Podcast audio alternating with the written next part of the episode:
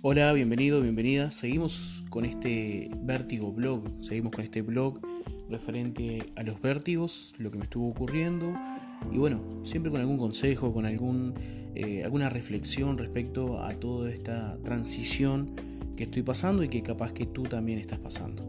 Hoy quiero hablar contigo acerca de los medicamentos.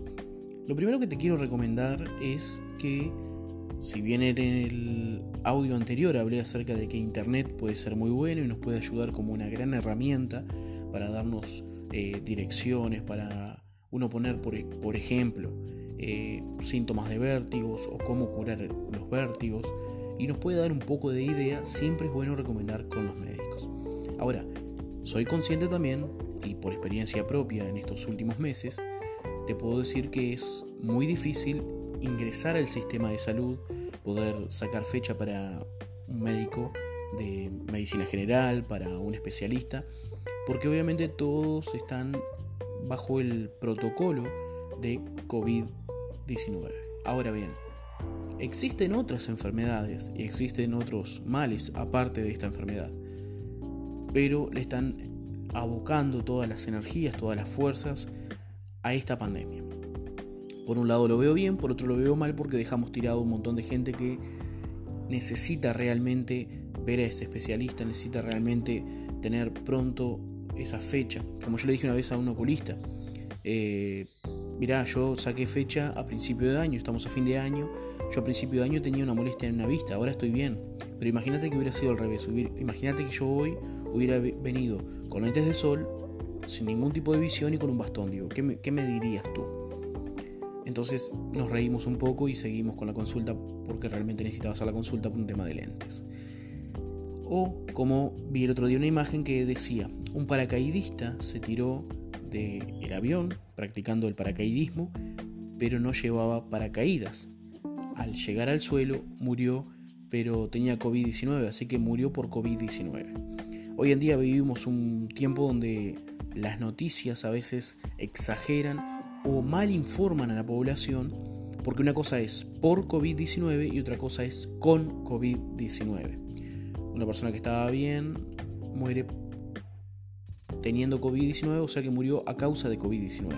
Una persona que ya tenía otros problemas respiratorios, el COVID-19 lamentablemente hace que eh, estos problemas respiratorios, por ejemplo, o esta patología, esta enfermedad, eh, cause que esto se, extienda y, causa un gran mal en esta persona, la cual la lleva a la, defunción, a la, muerte.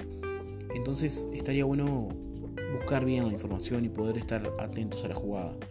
Ni que hablar que estoy de acuerdo con que hay que hacer todos los protocolos necesarios y todo lo posible por uno no extender esta eh, pandemia porque vemos cómo colapsa, por ejemplo, el sistema de salud, vemos cómo ocurren un montón de cosas alrededor de ellas. En este capítulo te estoy hablando un poco de esto, de los médicos, ahora vamos a pasar al tema de, las pastillas, ¿no? los, medicamentos. Pero antes decirte, me, quería eh, decirte todo esto, mi opinión respecto al, sistema de salud. Para ir cerrando en esta primera parte, decirte que obviamente estoy de acuerdo y, agradezco muchísimo a aquellos que han hecho horas extras, aquellos que han podido em, que han podido, que han debido, que han decidido abocar más tiempo hacia las personas con, con COVID, aquellos, que, aquellos hospitales o instituciones que han este, abierto sus puertas o de alguna manera han cambiado su sistema de trabajo para poder dar una buena atención al público.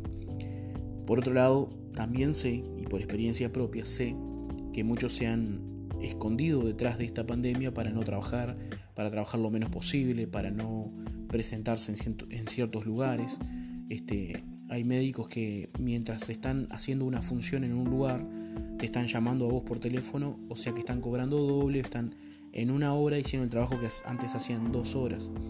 Y eso no sé si es viveza criolla, no sé si está bien, no sé si está mal. Simplemente digo que si una persona mayor de edad necesita ver un especialista por un tema por fuera de COVID y tú le das fecha dentro de tres meses, anda a saber si esa persona dentro de tres meses está viva. En fin, esto no, no hay a quien echarle la culpa, no hay a quien señalar porque todos de alguna manera se pasan la pelota y llamas a, a un cierto lugar y te responden y dicen, bueno, pero ¿para qué te voy a comunicar con tal lugar? Llamas al otro lugar y dicen, no, no, no es con esto, es con aquello, tenés que llamar a este número, tenés que pasar allá, tenés que hacer acá. Para coordinar este estudio, sí, la persona que coordina este estudio no está, en este momento no está. Y bueno, ¿y a qué hora la encuentro? No, a esta hora no. Eh, ellos te van a llamar. Sí, pero hace seis meses que estoy esperando que me llamen. ¿Cuánto tengo que...? Y un día llamás y das con la persona y te dicen, sí, caballero, pero esto ya pasó, ya prescribió, ya, ya hace seis meses que se hizo este, este estudio. ¿No te llamaron? Mirá, yo tengo acá registro que a ti te llamaron. Bueno, ya hice un poco de catarsis y si seguís escuchando este audio te lo agradezco. Si te enojas conmigo, podés avisarme, podés decírmelo.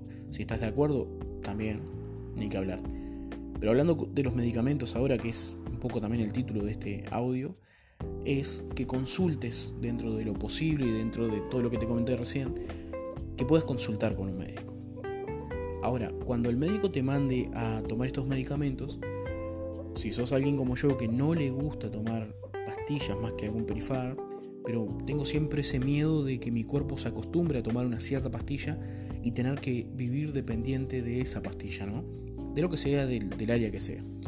Entonces, que ahora un médico me diga, mira, esta pastilla la tenés que tomar cuando almuerces y cuando cenes. Esta otra es respecto al azúcar, tenés que tomarla una vez al día. Y esta otra tenés que tomarla cada 8 horas. Entonces en mi escritorio o en mi mesa de luz se llenó de pastillas, de paquete de pastillas con nombres rarísimos.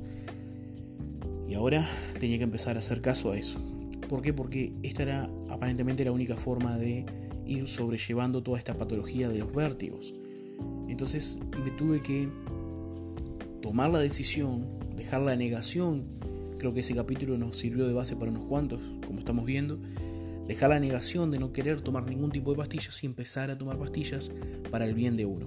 Entonces, paralelamente, si uno cambia la, forma de alimentarse, eh, que el próximo capítulo vamos a hablar de eso, acerca de las masas, acerca del tipo de harina y algunos secretos que encontré que me parece que te pueden ayudar.